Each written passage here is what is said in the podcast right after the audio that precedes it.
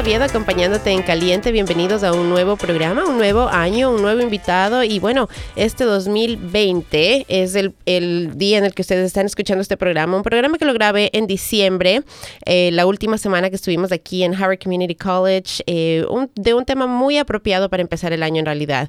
En enero tenemos varias cosas en nuestra mente, apenas empezamos el año. Una de esas es la dieta, porque todos queremos bajar de peso, la salud, ah, todos queremos eh, ser, tener mejor salud en el año nuevo, pero también las finanzas. Las finanzas son súper importantes y las finanzas empiezan con los impuestos. Todos tenemos en nuestra mente, ok, es, es hora de impuestos, es hora de que mi empleador me mande eh, ya sea mi W2 o, lo- o lo que sea que les tienen que entregar para que ustedes puedan hacer sus impuestos.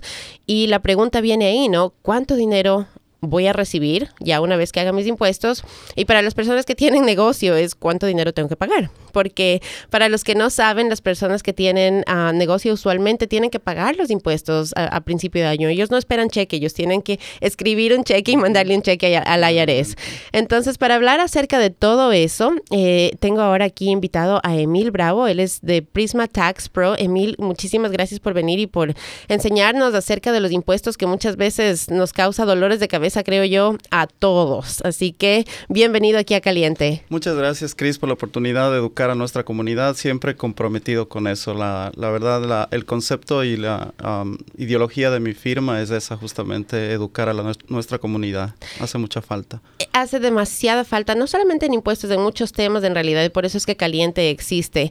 Y tú eres la primera persona con la que voy a hablar de impuestos. Han habido varias personas que han venido ya por aquí por Caliente. Hemos hablado de salud, de educación, de finanzas, de comprar casas, entre pocas de las cosas que me acuerdo. Pero impuestos jamás. Y creo que los impuestos es algo súper importante que tenemos que entender y aprender porque tú y yo somos de Ecuador. Sí, claro. Y cuando yo estaba en Ecuador, al menos, leyes de impuestos existían, pero podemos decir que eran como un chiste, en realidad. No eran tan serias como se las toma acá. No, Sí. para nada. O sea, no se las tomaban en serio.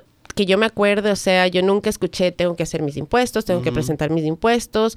Creo que lo hacían, me atrevo a decir que únicamente las personas que tenían negocio tenían que preocuparse de hacer impuestos, pero un ciudadano que, que tuviera su trabajo no tenía que preocuparse. Entonces, para mí, personalmente, cuando vine acá a los Estados Unidos y empecé, por ejemplo, a aplicar un trabajo. Y una de las primeras preguntas que te hacen ahí es, ¿cuántos dependientes tiene? Y te soy honesto, o sea, yo le regresé a ver a la persona de al lado y le dije, ¿cuál es la respuesta? O sea, porque no tenía ni Claro, idea de claro, qué era lo que así tenía es. que responder ahí. No sabía de qué se trataba los dependientes. Entonces, para mí fue un shock cultural y es algo que he tenido que ir aprendiendo poco a poco a medida de que he vivido aquí en los Estados Unidos, cómo manejar los impuestos, que existen fechas límites para poder aplicar los impuestos y tantas cosas así, ¿no? No entendía por qué mi cheque no era, tenía dos números en mi cheque, ¿verdad? Claro uno sí. más alto y uno más bajo y decía, pero yo quiero que me den el más alto. Todos queremos lo mismo. Entonces, ah, pero antes de que hablemos de todo eso, Emily, que nos concentremos en realidad en, en- en explicar y entender cómo funciona el tema de los impuestos, me gustaría que me cuentes un poquito acerca de ti, que me cuentes quién es Emil, pues ya, ya les, les adelanté a todos que Emil también es de Ecuador, igual que yo. Eh, ¿Cómo llegaste? ¿Cuál es tu historia? ¿Cómo llegaste a ser ahora, eh, estar donde estás, estar en Prisma Tax Pro? ¿Y, y qué, te, qué te llamó la atención de los impuestos? Porque te digo, yo veo los impuestos y pienso dolor de cabeza. Bueno, Chris, muchas gracias de nuevo por la oportunidad. Yo eh, siempre he estado involucrado en el en los en la industria contable. Eh, Ya. me gradué de contador, soy contador eh, público en el Ecuador. ya. Y cuando llegué a este país alrededor de un poco más allá de 15 años, eh, tuve la oportunidad de trabajar en una firma contable en donde adquirí la experiencia pues en el, en el tema de tributario en este país. Yo digo siempre algo, la, la contabilidad es universal. Eh, estés aquí o en la China, las- la contabilidad va a ser igual. Lo que cambia mucho eh, en sistemas es el tema tributario.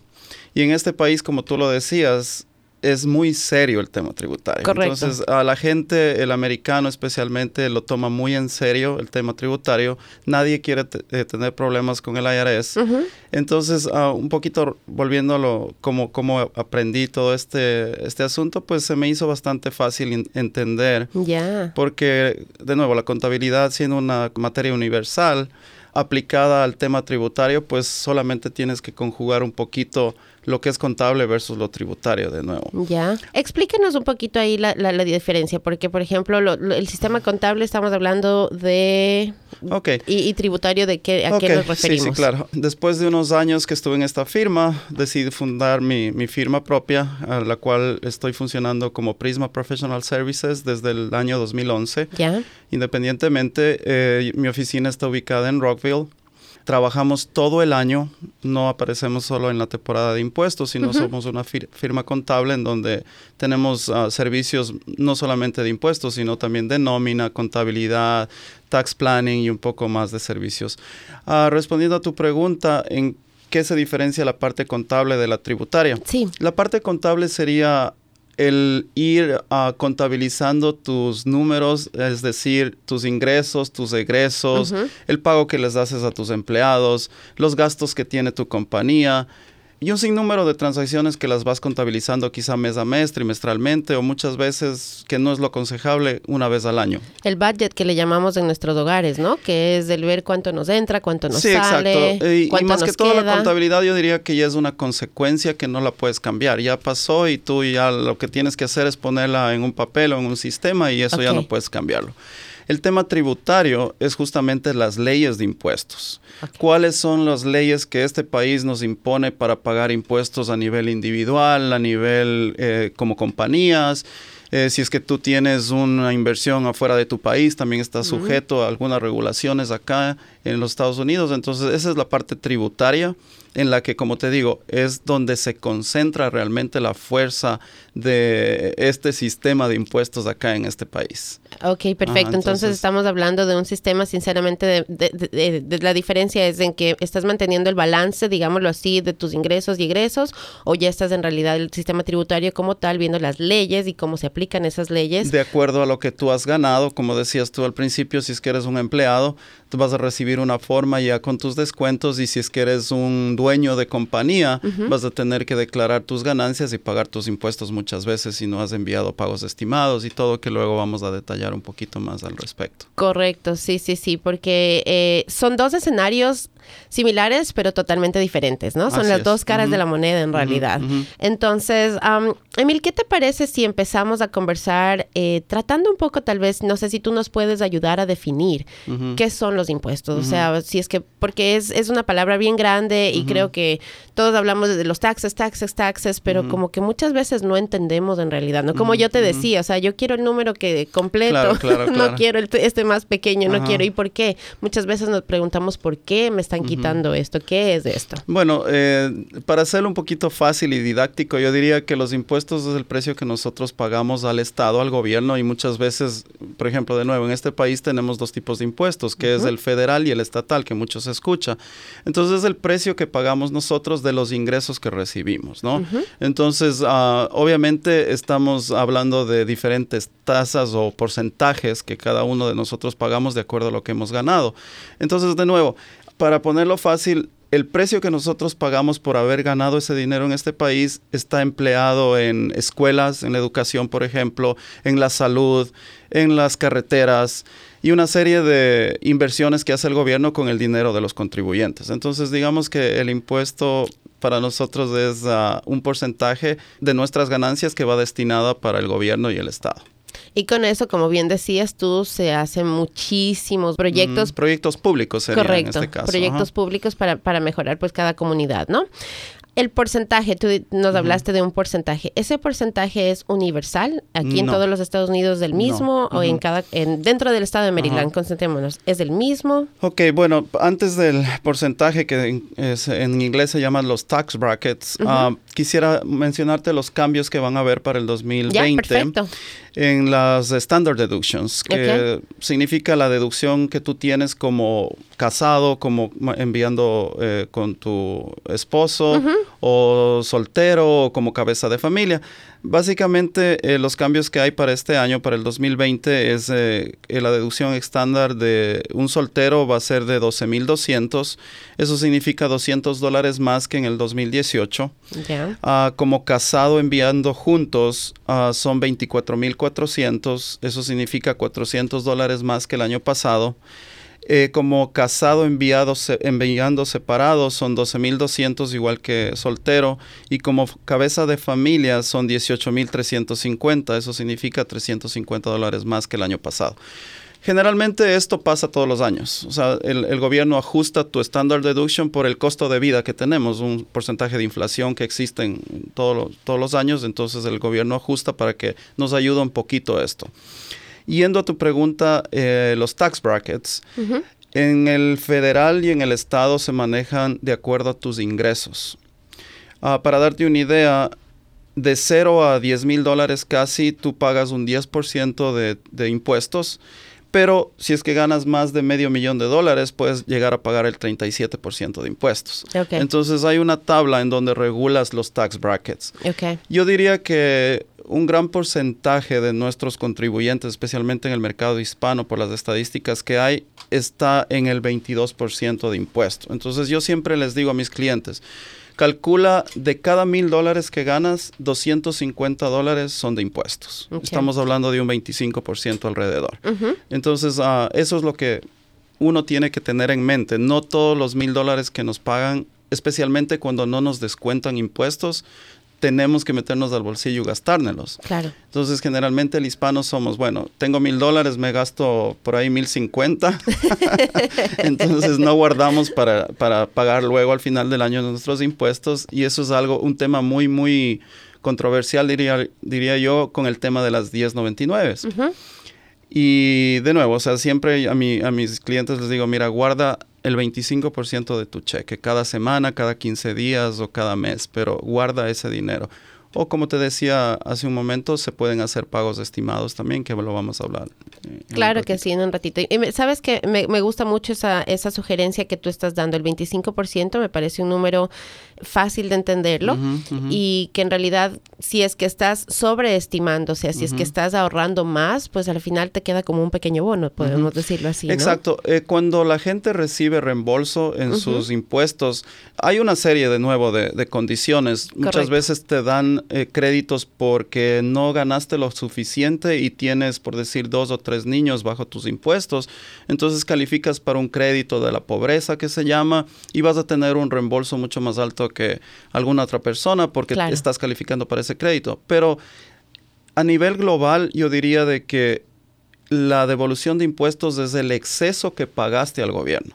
O sea, si tú pagaste mil dólares y realmente solo tenías que pagarle 800, el, gobierno te va a devolver 200, es lo que sobrepagaste. Por eso es que recibimos muchas personas que, eh, que tenemos la W2, por eso es que recibimos un cheque, no es que el gobierno nos está regalando dinero, porque muchas personas tienen esa idea de que yo hago mis impuestos y es, el, es prácticamente un regalo que el gobierno nos está dando, así es como mucha gente lo entiende.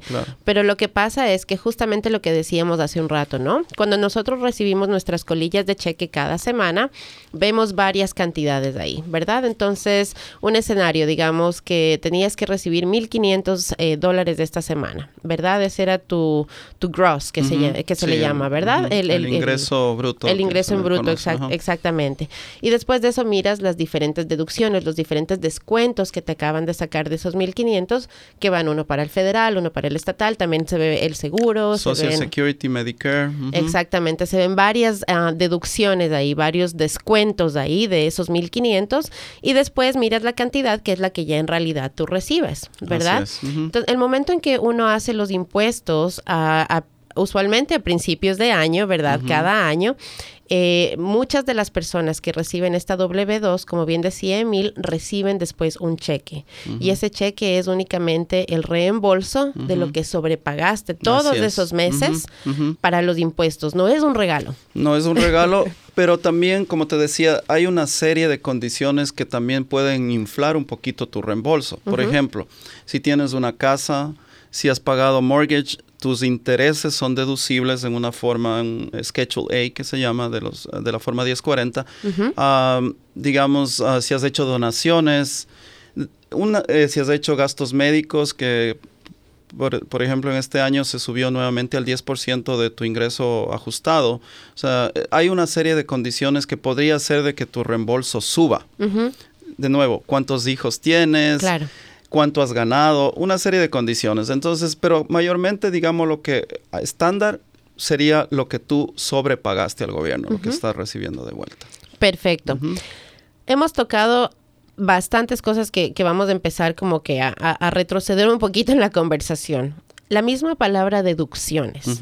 Hay varias deducciones y como te dije yo en un principio, o sea, una de las cosas cuando apliqué un trabajo me decía cuántos dependientes o deducciones e, especiales y, yo, o sea, te digo honestamente, me sentí perdida en ese momento. Entonces, ¿qué son las deducciones? ¿Qué califica como una deducción? Bueno, cuando hablas de una deducción a nivel de empleado, que tú llenas, generalmente tu empleador te hace llenar una forma W4, es donde tú pones, en realidad las deducciones quieren decir cuántos miembros de tu familia tú los estás poniendo en esa forma. Entonces, generalmente cuando tu esposo, por ejemplo, trabaja, no deberías considerarlo como una deducción en tu forma, porque lo que van a hacer es a quitarte menos impuestos en tu paycheck y al final del año vas a tener que tal vez pagar un poquito o quizá a no recibir ningún reembolso. Entonces, en la forma W4, las deducciones quiere decir cuántos miembros de tu familia tú estás reclamando en tus impuestos.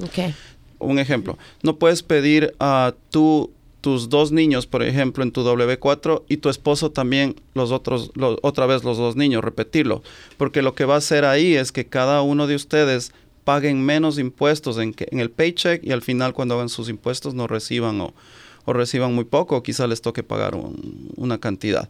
Eso es lo que estamos hablando de las deducciones en la forma W4 que luego afectan a tu paycheck en una forma W2 también. Entonces, si usted eh, tiene un trabajo regular, usted trabaja para una compañía y el momento en que le preguntan cuántos dependientes, cuántas deducciones tiene, eh, tiene que hablar con su esposo, tiene que hablar entre pareja y decidir cuál de los dos va a reclamar a los niños, porque quiere decir que usted va a recibir más dinero mensualmente. Sí, totalmente de acuerdo, porque le van a descontar menos en impuestos, pero de pronto tenga, vea las repercusiones de eso al, momento en que llena sus se impuestos. Prepara los impuestos, así es. Tal vez recibe menos. Y esa es una pregunta que mucha gente tiene. Dice, yo trabajo en la, en, en la misma empresa con esta misma persona, ganamos lo mismo, trabajamos el mismo número de horas, pero ¿por qué ella recibe un cheque más grande de impuestos y yo recibo un, cheque más pequeño de impuestos? Y puede ser esa la, la, puede ser que esta persona está recibiendo cada semana menos dinero en, en su cheque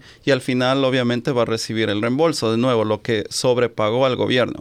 Versus la otra persona puso cinco dependientes, va a recibir más dinero en cada cheque y al final del año le va a tocar pagar impuestos. Entonces, generalmente, de nuevo, esto es algo que el IRS no nos forza porque él no sabe, el IRS no sabe cuántos dependientes tenemos cuando llenamos la forma W4, pero cuando sabe es cuando preparamos la forma 1040 en nuestros impuestos.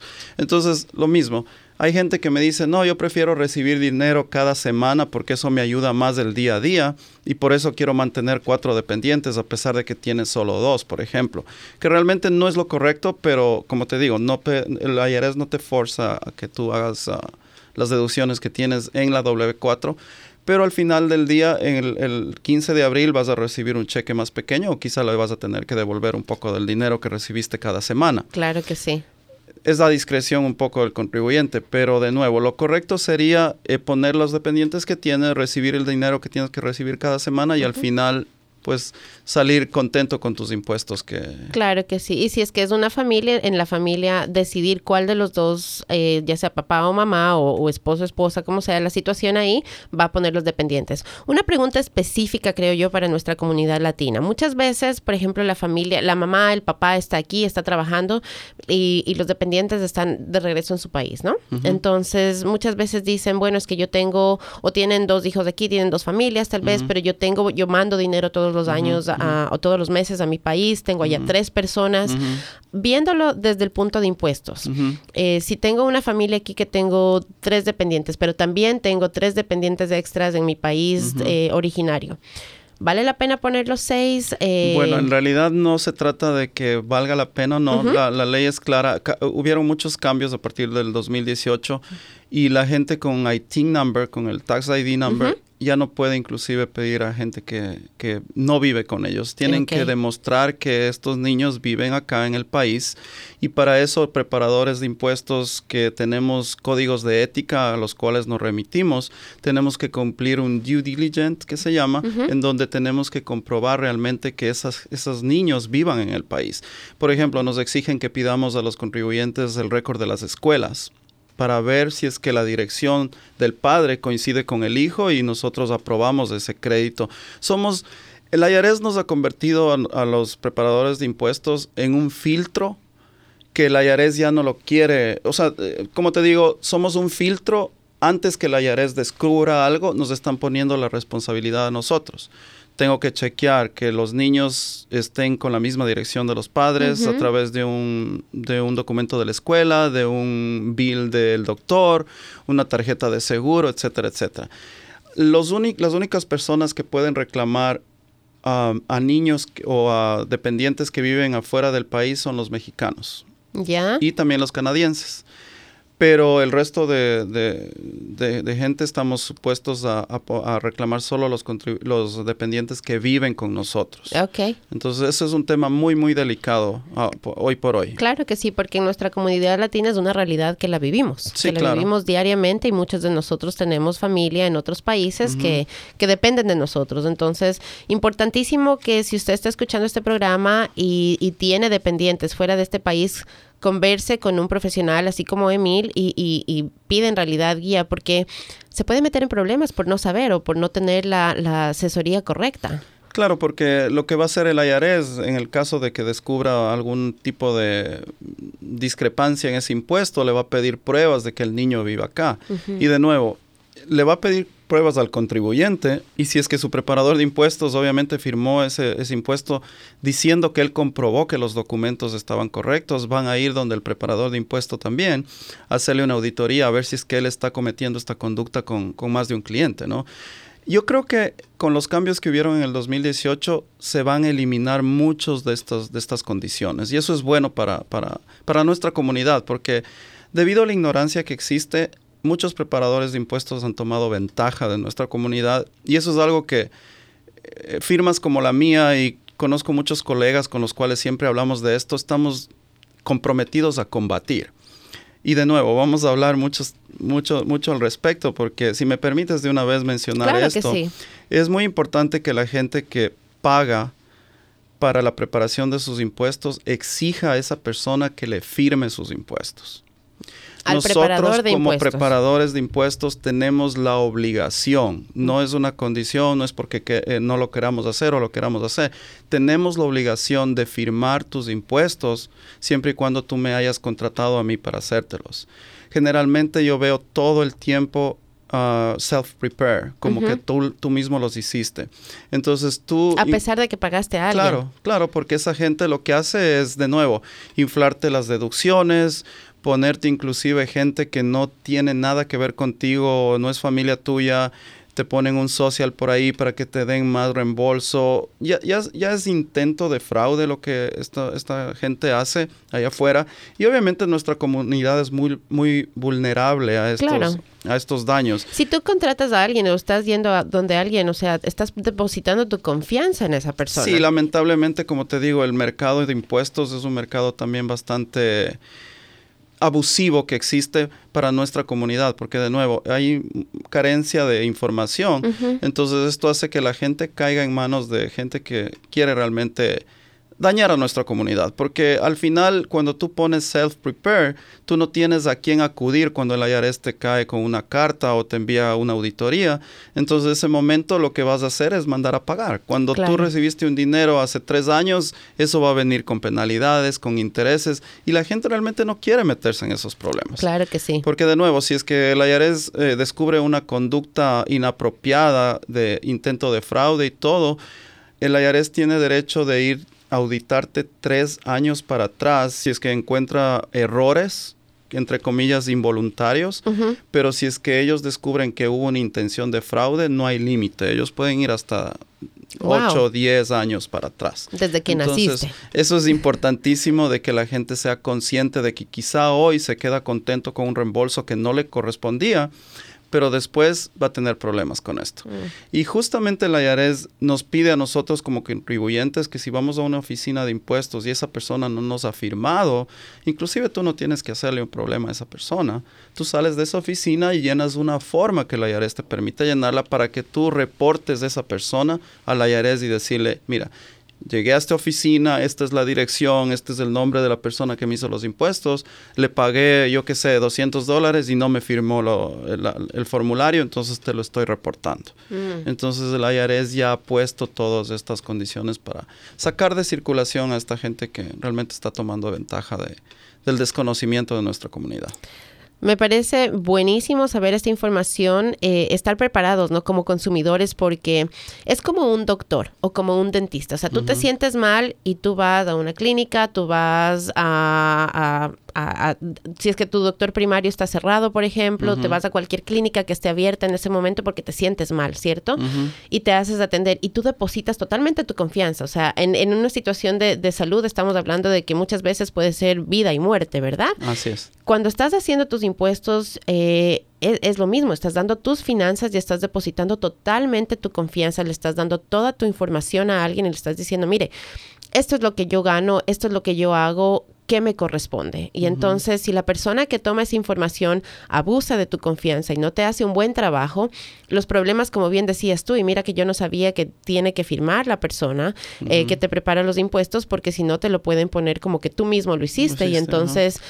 te encuentras tú solo batallando contra la oficina del IRS, de por sí no entiendes perfectamente en lo que estás metido y ahora te toca empezar a navegar esas aguas turbulentas por un mal trabajo que hizo alguien en quien tú confiaste. Entonces, ponga muchísima atención en el momento en que haga sus impuestos. Eh, ¿Dónde puede chequear la gente el momento en que tiene la forma enfrente suyo, verdad? ¿Dónde, dónde chequeas tú que diga self-prepared, o sea, preparado por ellos mismos en la o por primera alguien? página, ahora la forma 1040 está simplificada, entonces solo tienes una página en, en donde van tus datos. ¿Ya? Después de todo lo que has declarado de tus ingresos, hay una parte casi en la mitad de la forma en donde va tu nombre, tu firma, la fecha y abajo tuyo tiene que estar el nombre del preparador de impuestos, la dirección de su oficina y un número de, preparador que nos asigne el, IRS, que se llama el PTIN number, en donde nosotros ponemos nuestro número para que ellos hagan un tracking de cuánta gente hemos preparado impuestos, una serie de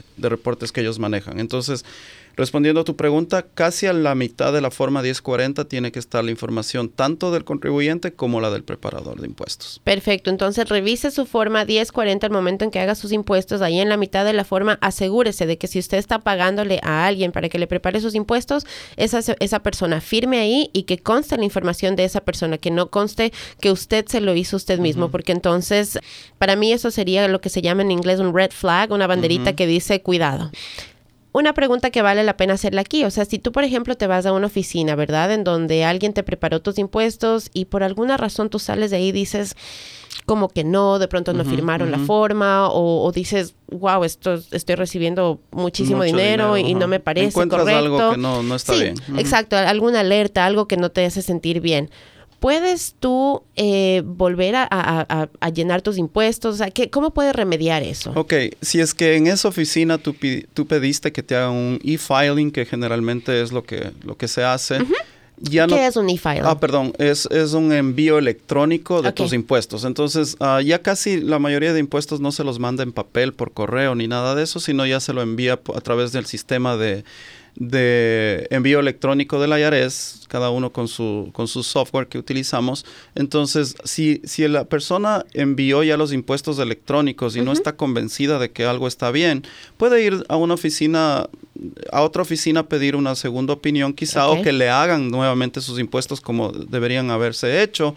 Y lo que se tendría que hacer ahí si se descubre que hubo un error es una enmienda. Ok. Ok. Entonces, una enmienda no se puede enviar electrónica, una enmienda sí se la tiene que hacer en papel. Entonces, ahí en la enmienda se pone por qué se está haciendo la enmienda. Mm, y obviamente, si es que hubo un dinero en exceso, el IRS va a hacer un ajuste y te va a mandar a cobrar ese dinero. Y si es que hubo o asimismo puede haberse dado de que tú sientes que no te pusieron una deducción correcta Mm. o se olvidaron de ponerte una deducción correcta o tú no llevaste quizá la forma de tu mortgage y el preparador no te lo puso, entonces tú vas a tener una- una- un reembolso más alto, haces una enmienda y luego te va a llegar un cheque de la diferencia que debías ah, recibir ah, inicialmente. Entonces sí, es, es posible, claro, claro que sí, corregir tus impuestos a través de una enmienda. Fantástico. Entonces no se quede si- no se quede con esa espinita, ya sea que piensa que recibió mucho, recibió poco o que sencillamente algo no no cuadra, digámoslo así ahí. Entonces no se quede con esa duda, vaya, busque una segunda opinión, asegúrese. Yo creo que es mejor ir y pagar otro poquito más de dinero a una persona que le revise todo antes que meterse en problemas con el IRS y empezar, a, a empezar a pagar impuestos y, y- y tantas cosas que la, y- que le empiecen a llamar y que le empiecen a Bueno, el, el IRS nunca te llama, Chris. Mm, eso, es algo que, eso es algo que también existe. eh, últimamente, no sé, todos estamos recibiendo todos llamadas del recibimos Social llamadas. Security. Todos. Exacto. Eh, algo que todo el tiempo, igual el IRS lo está diciendo. El IRS jamás se va a comunicar contigo a través de un teléfono. Repitamos de- eso. Emil, por favor, porque yo creo que todos hemos recibido en algún momento una llamada que le dice somos del IRS. A, Ujú. a mí me ha Sí, sí, pasado. claro, A claro. mí me ha Inclusive pasado. hay unos videos y todo que... Correcto. Ok, nuevamente, el IRS jamás se comunica con los contribuyentes a través de una llamada, a través de un correo electrónico. No te va a enviar una, una persona a tu casa, a menos que en realidad sea una auditoría fuerte, pero ah, no se va a comunicar por el teléfono ni por correo electrónico. Se va a comunicar por cartas. Mm. ¿ok? Y cada carta tiene un número que cada contador sabemos cómo leerla, entonces no, no hagan caso, no caigan en la trampa de estas llamadas que nos hacen diciéndonos que debemos, yo qué sé, 10 mil dólares al IRS y que Así vamos a es. estar eh, en prisión si no lo pagamos en las próximas 72 horas y que necesitan un número de tarjeta de crédito. Lamentablemente hay gente que todavía cae en estas trampas. Entonces, de nuevo, pongan atención a todos estos, estos mensajes que estamos hablando con ustedes como, como educando a la comunidad, ¿no? Que te decía, ese es mi compromiso desde el principio. Sí, y es importantísimo porque mira, o sea, te digo, como yo he recibido estas llamadas ahora, claro, obviamente el momento en que me piden un número de tarjeta, esto por aquí, entonces yo he dicho, no, esto no es. Pero yo no sabía que el IRS no te llama. Sí, No, no, eh, o sea, yo pensé que sí era una manera que ellos ocupaban para comunicarse contigo si tenía en realidad alguna discrepancia, alguna cosa. O sea, no me pareció raro que me llamen, no me pareció raro. Lo que me pareció raro fue que me, me exigieran que, ok, que- tiene que 72 es- horas y tiene que darme un número de tarjeta y si no le vamos vamos a mandar, creo que me dijeron al FBI a la casa a tocarle la puerta. Dije, el FBI está un poquito ocupado como para venir a tocarme A la puerta. sí, entonces, importantísimo, importantísimo que entendamos eso, que el, eh, que el IRS no nos va a llamar, pero sí estar pendientes a las cartas, porque muchas veces... Asimismo, en el correo, como recibimos tanta cosa que no sabemos que es en realidad lo que, lo que sí necesitamos poner atención y lo que no necesitamos poner atención nos llegan, yo tengo como 100 mil ofertas de tarjetas de crédito que me llegan diariamente a la casa, eh, tendría, o sea, debería tener cualquier cantidad de, de dinero ahí acumulado en todas estas tarjetas que me están llegando, ¿verdad?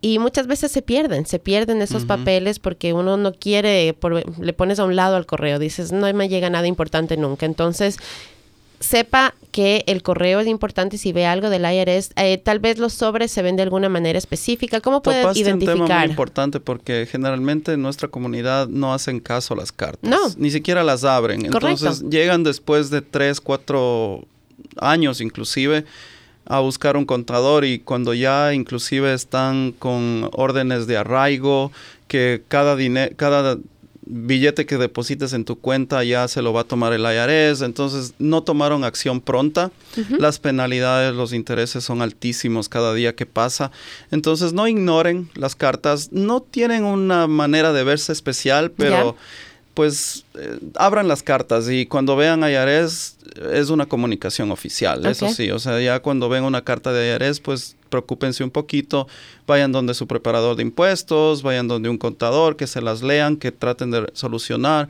Básicamente es atender la, la- la correspondencia, ¿no? Como dices tú, recibimos mucha correspondencia, pero ese es el trabajo que cada uno tenemos que hacer, de darnos el tiempo de abrir y, desechar lo que no sirve y pues guardar lo que realmente es importante.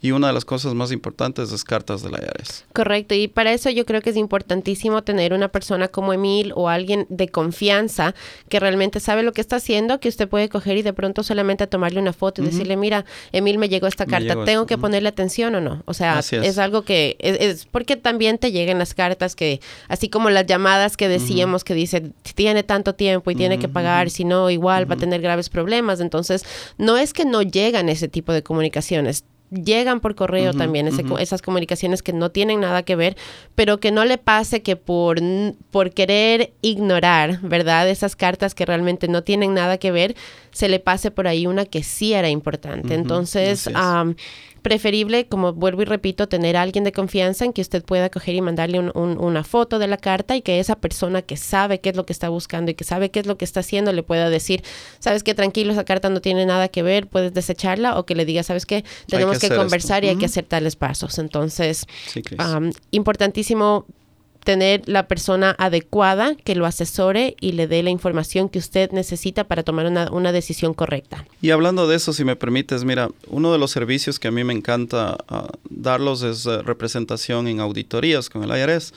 Y una de las cosas que veo mucho es que la gente pues va a estos lugares y hace sus impuestos y cuando le llega una carta justamente, el preparador de impuestos lo único que sabe decirles es envía a pagar.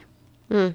Envía a pagar y bueno, muchas veces son 700, 1000, 1500 dólares, 2000 dólares, yo qué sé, no, no les calificó el IRS para algún crédito que no lo debían tomar y el preparador em, manda a pagar. Pero tengo muchos clientes, en cambio, ya que han tenido compañías o negocios ya un poquito más grandes, en los cuales les han llegado una auditoría y los, como el, la persona que hizo esos impuestos quizá no está calificado para hacer una representación de auditorías, les envía solos a que se representen los clientes. Y eso es lo peor que tú puedes hacer como contribuyente, ir al IRS desprotegido.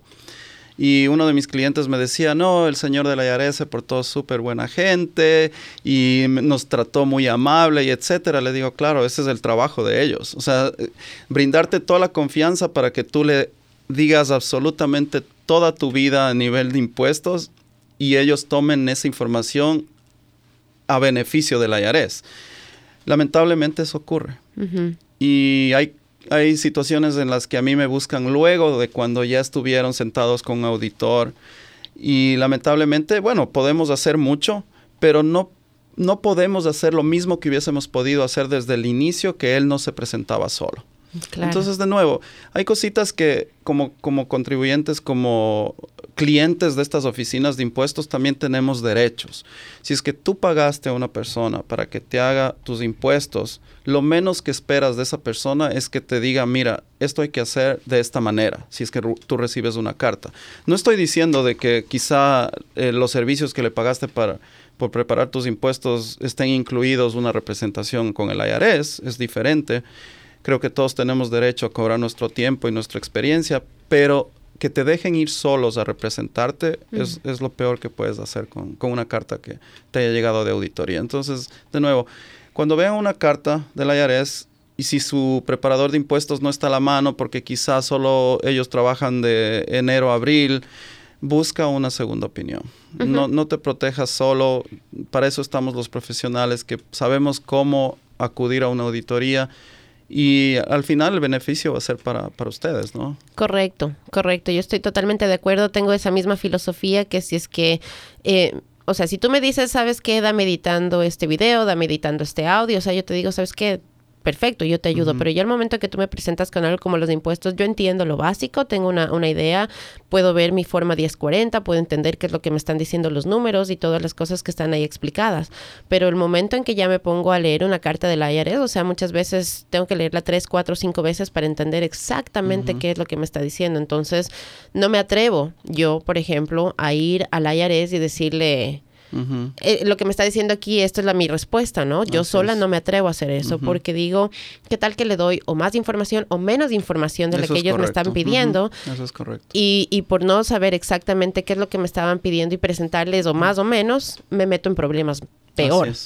Entonces, asesórese Asesórese con un profesional, asesórese con alguien que sepa, déjese guiar en realidad. Muchas veces es que no mi primo, mi tío, mi amigo, mi hermano, confiamos en nuestra familia que muchas veces no tiene la experiencia necesaria, sino que ellos únicamente han tenido su propia experiencia personal. Y cada uno de nosotros tenemos muchísimas variables que no son las mismas. Entonces de pronto su tío es soltero no tiene dependientes, entonces, claro, su situación es completamente diferente a la tuya. Correcto, porque usted tiene hijos, usted tiene casa, usted tiene tantas otras cosas que entran ahí y entonces, claro, no se puede comparar, no se puede comparar las situaciones. Hemos mencionado bastante eh, diferencias, por ejemplo, entre una persona empleado y una persona como dueño de compañía. Y yo sé que en nuestra comunidad latina hay muchas personas que son dueños de compañía. Entonces, cuéntanos un poquito acerca de los, específicamente para los dueños de compañía. Háblanos un poquito acerca de, hablamos de las deducciones en un principio, por ejemplo, ¿no? Y dijimos que para las personas que son empleados, básicamente es cuántos dependientes tiene. Así es. ¿Cómo se compara con una persona que tiene una compañía? Mira, Cris, los cambios de impuestos en el 2018, y lo hemos venido diciendo, han beneficiado a los dueños de negocios. ¿Por qué? Porque primeramente hay una deducción que se llama en inglés el QBI, en el que se toma el 20% de deducción para lo que tú has ganado en tu negocio. Otro beneficio, digámoslo así, es que las compañías, las corporaciones o los partnerships solo están ah, taxados a un solo tax rate, tax bracket, que es del 20%.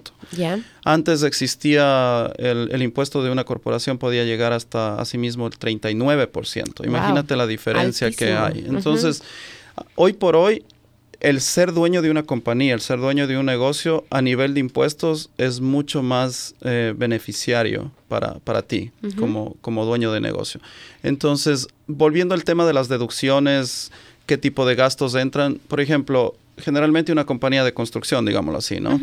Puede deducir, ah, obviamente, los materiales de construcción, el labor que ellos pagan a sus trabajadores, la gasolina que utilizan en sus vehículos, las reparaciones de los vehículos, los seguros, tanto de vehículo, hay seguros también comerciales como Workers' Compensation, Liability, el teléfono que utilizan para el negocio, los uniformes. Entonces, como self-employee o como dueño de compañía, tienes muchas más ventajas a nivel de deducciones que como empleado. Lamentablemente como empleado no puedes hacer mucho. Inclusive volviendo un poquito, se eliminó ya el reembolso de los gastos de empleado que existía en una forma en el Schedule A, ya no existe desde, desde que hubo la reforma de, impuestos. Pero en cambio, si es que eres dueño de negocio, puedes deducir absolutamente todos los gastos que tengan relación con el negocio, obviamente, ¿no? Claro que sí.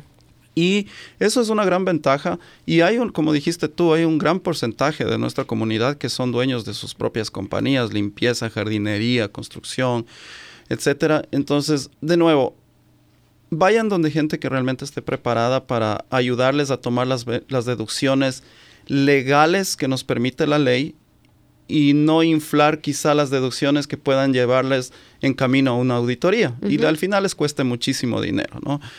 Las compañías, las corporaciones, pues ahora, hoy por hoy, están beneficiadas con estos nuevos tax brackets que hay, que en realidad es un, uno solo, que es del 20%. Fantástico. Entonces, si usted es dueño de compañía, asesórese bien, asegúrese bien. Hay nuevas leyes y de lo que se escucha, hay buenos beneficios para usted en este año. En un principio, Emil, topaste cuatro categorías que quisiera que hablamos, porque dijiste, si usted manda sus impuestos como soltero o como casado, pero casado juntos o como casados separados o como cabeza de familia. O sea, cuatro temas ahí, cuatro, cuatro categorías ahí diferentes. Tú puedes escoger cuando tú estás llenando, porque lo que me dio la impresión es de que prácticamente tú puedes escoger cuál de esas categorías eh, vas a mandar tus impuestos, bajo qué categoría vas a mandar tus impuestos de esas cuatro y, en base a qué escoges esa categoría. Yo diría que la única que puedes escoger es la que estás casado y quieres enviarlo separado o no de tu esposo. Ok. Esa es la única que te da el IRS chance a escoger. Si vives juntos, si vives juntos pero no estás legalmente casado, porque esa es una realidad que se vive mucho en nuestra comunidad. Ahí... Eh, ¿puede cada persona hacerlo como soltero o si es que estás viviendo juntos, deben hacerlo como casados? Tienes que estar legalmente casado para enviarlo casado enviando juntos. Perfecto. Si es que estás, si es que viven juntos en la misma casa, son solteros. Excelente. Entonces, una aclaración ahí para todos los que nos están escuchando. Y para las personas que están casadas, uh, ¿por qué escogerías mandar casado juntos o casados separados? Muchas veces porque, digamos, eh, se pasa mucho esto de que el, el esposo tiene un negocio y es un self-employed, ¿no es cierto? Entonces, generalmente a él le va a tocar pagar impuestos y la esposa dice, no, yo trabajo con una W2 y a mí, yo, a mí me quitan taxes y yo no quiero pagarlos porque a ti te toca pagar. Entonces deciden hacerlo así. Ahora, es yo, yo, digo que es la peor manera de enviar impuestos porque pierdes un sinnúmero de créditos si mm. haces de esta manera. Entonces, realmente si es que hay un motivo fuerte, yo les diría háganlo de esta manera, pero si no, háganlo juntos, especialmente si tienes niños, si tienes casa. la mejor manera de enviarlo es como casado enviando juntos, porque calificas para todos los créditos, incluso de educación, si es que tienes a tus niños con un babysitter o vas a dejarlos en un childcare, pues todo eso se elimina muchas veces cuando lo envías eh, separado a mí me ha pasado que algunas veces nos han preguntado con mi esposo, bueno, ¿y cómo quieren mandar los impuestos? Y nos hemos quedado, ¿cómo así? claro, claro. o sea, ¿cómo así que cómo queremos mandar? O sea, estamos casados, tenemos nuestra familia, sí, pero, o sea, porque mi esposo es, eh, es realtor, entonces él también tiene prácticamente su propia empresa, entonces nos han dicho, es que usted le va a tocar pagar justo lo que nos acababas de explicar. Entonces, hasta cierto punto no es una opción en realidad, sino que es lo que más le conviene a su familia eh, y, pues lo que realmente se debería hacer, ¿no? Pienso yo, para, para los impuestos. Carros nuevos. Es una pregunta que sé que mucha gente dice, tengo que comprar mi carro antes de que se acabe el año para recibir una deducción. ¿Es verdad? Yo te diría que esto funciona a nivel de compañías, nuevamente. Ah, en lo que nosotros llamamos esto es una planeación de impuestos, un tax planning. Entonces yo con mis clientes me reúno por ahí en, en octubre para ver, bueno, en realidad cada tres meses, pero en octubre vamos a ver cuál fue el, pasado de tu compañía en estos últimos diez meses y obviamente si la conducta fue eh, X va a ser muy parecido a los últimos dos meses. Entonces ahí empezamos a tomar decisiones y acciones para dejar lo menos posible alta tu ganancia, legalmente hablando, y pagar menos impuestos.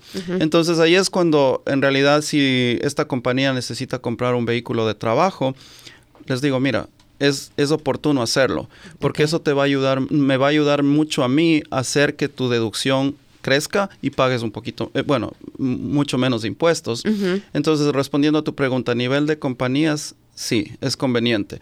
Vehículos, herramienta, Ah, si quieres invertir en materiales que tú sabes que los vas a utilizar el próximo año, si sea el, el 2 de enero, pues cómpralos en diciembre, si tienes el dinero también. Claro, sí. Muchas veces tampoco es bueno llenarte de vehículos cuando no los necesitas, porque vas a pagar un seguro de vehículo, si no tienes dónde parquearlo, vas a pagar un storage, etcétera, etcétera. Entonces, realmente si lo necesitas es una buena inversión para reducir tus impuestos. Perfecto.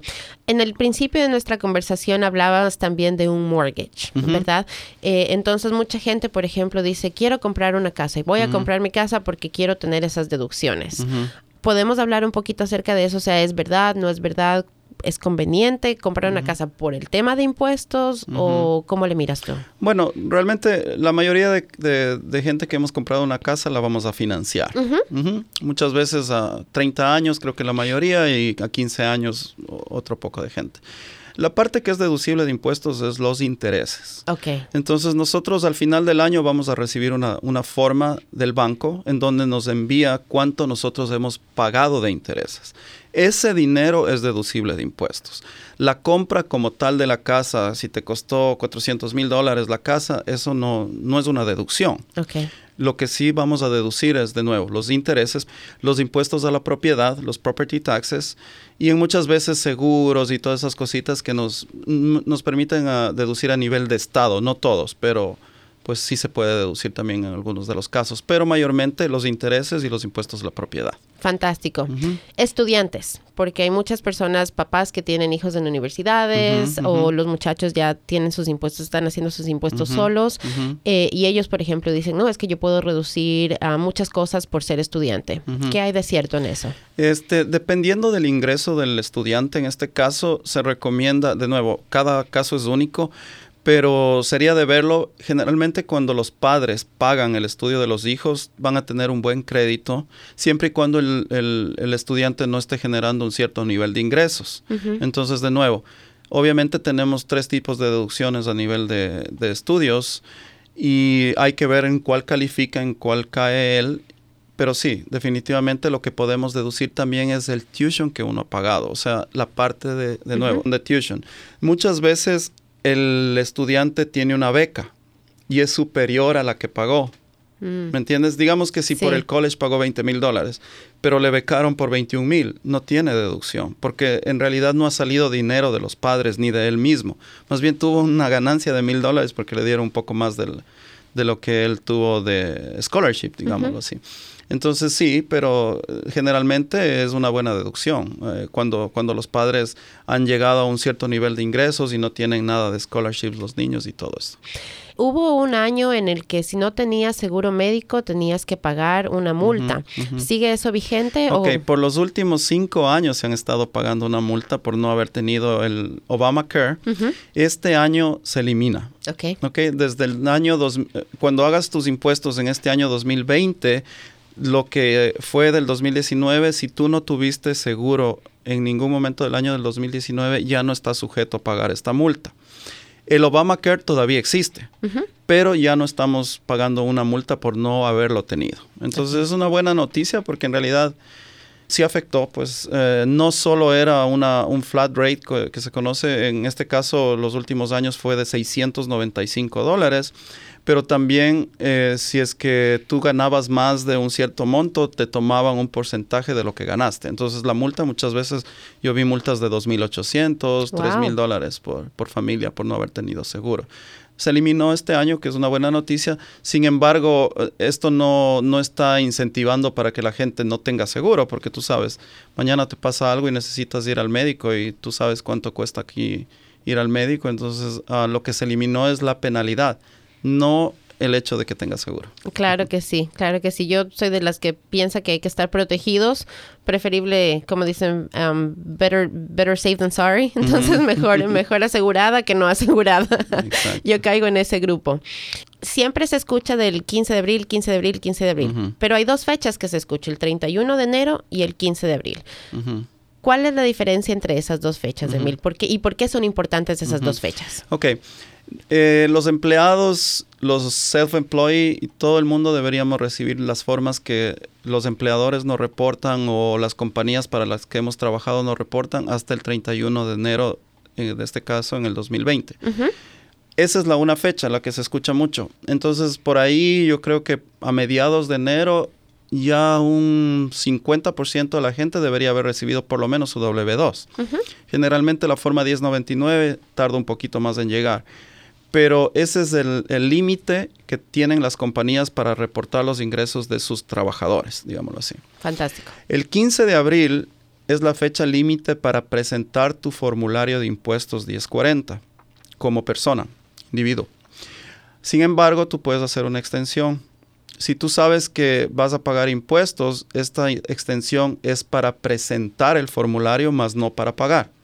Entonces, si vas donde tu tax prepare, donde tu contador y más o menos ya tiene una idea de cuál va a ser tu situación de impuestos, pero por alguna razón no los puedes hacer, puedes pedir una extensión de tiempo de seis meses. Pero si sabes que le vas a deber a la IRS, es bueno que tú trates de mandar la mayor cantidad posible de dinero pagando tu impuesto. El IRS dice manda el 90% mínimo de impuesto, porque si no lo haces va a llegar una penalidad y un interés y todo eso. Claro que sí. Para compañías, en unos casos el, el vencimiento, la fecha límite de presentación es el 15 de marzo y para otras el 15 de abril. De nuevo, cada una podemos pedir una extensión de seis meses y nos va a dar el tiempo de la presentación del formulario. Ya se nos está terminando el tiempo. dos últimas preguntas. Hemos hablado de la W2 y de la 1099 y no sé si todo el mundo entiende la diferencia entre la W2 y la 1099. ¿Nos podrías tú ah, ayudar a entender eso? La forma W2 eh, la recibes cuando tú has sido empleado de alguien y te ha estado quitando impuestos de tu cheque. Entonces, de nuevo, yendo a lo que tú mencionabas, hay una cantidad eh, bruta, el gross, eh, y luego tú recibes menos dinero es porque te estuvieron quitando impuestos y tú al final del año vas a recibir una forma W2 en donde se resume lo que tú ganaste, lo que tú aportaste tanto en el Federal Withholding, Social Security, Medicare y el estado en donde vives, el, el Maryland o Virginia Withholding, DC Withholding. La forma 1099 es una forma que se llama misceláneos. Entonces ahí te reportan generalmente en la casilla 7 lo que has ganado como non-employee, contratista independiente, ¿no es cierto? Nadie te quitó impuestos en esta forma, te dieron, si, tú te, si te ofrecieron que tu trabajo costaba 500 dólares a la semana, pues tú recibías un cheque de 500 dólares a la semana. Entonces, cada uno de estos formularios va a ir en tu forma 1040 en diferentes ah, lugares, digámoslo así. De nuevo, quizá al ver una W2 ya sabemos que no te va que vas a recibir dinero de regreso versus una 1099 sabemos que vas a tener que pagar. Perfecto. Dependiendo el caso, nuevamente, no, no es un estándar. Claro que sí. Entonces, la mayor diferencia es que la W2 a usted le han estado descontando los impuestos de su pago y la 1099 usted ha estado recibiendo su cantidad enterita, digámoslo así, como bien dijo Emil, si le, está, si le dijeron le vamos a pagar tanto y usted recibió exactamente esa cantidad sin ningún descuento de impuestos, esa es la mayor diferencia y pues claro, eso determina para los profesionales como Emil cómo tienen que eh, manejar y preparar los, los impuestos. Son situaciones totalmente distintas. Así es, Emil, algo que nos puedas dejar de información, alguna, algún mensaje que nos quieras dejar a nosotros ya aquí eh, en, este, en este año 2020, que ya es en, esta temporada de, impuestos que está empezando recién. Eh, alguna información, algo, algo que nos quieras dejar, con lo que nos quieras sencillamente como que preparar, porque pues sí, sí, sí. estamos empezando. Mira, Cris, lo que yo les digo siempre a mis clientes, eh, no expongamos principalmente a nuestros negocios, a nuestras familias, que son eh, un motivo grande de por qué estamos en este país haciendo malas cosas.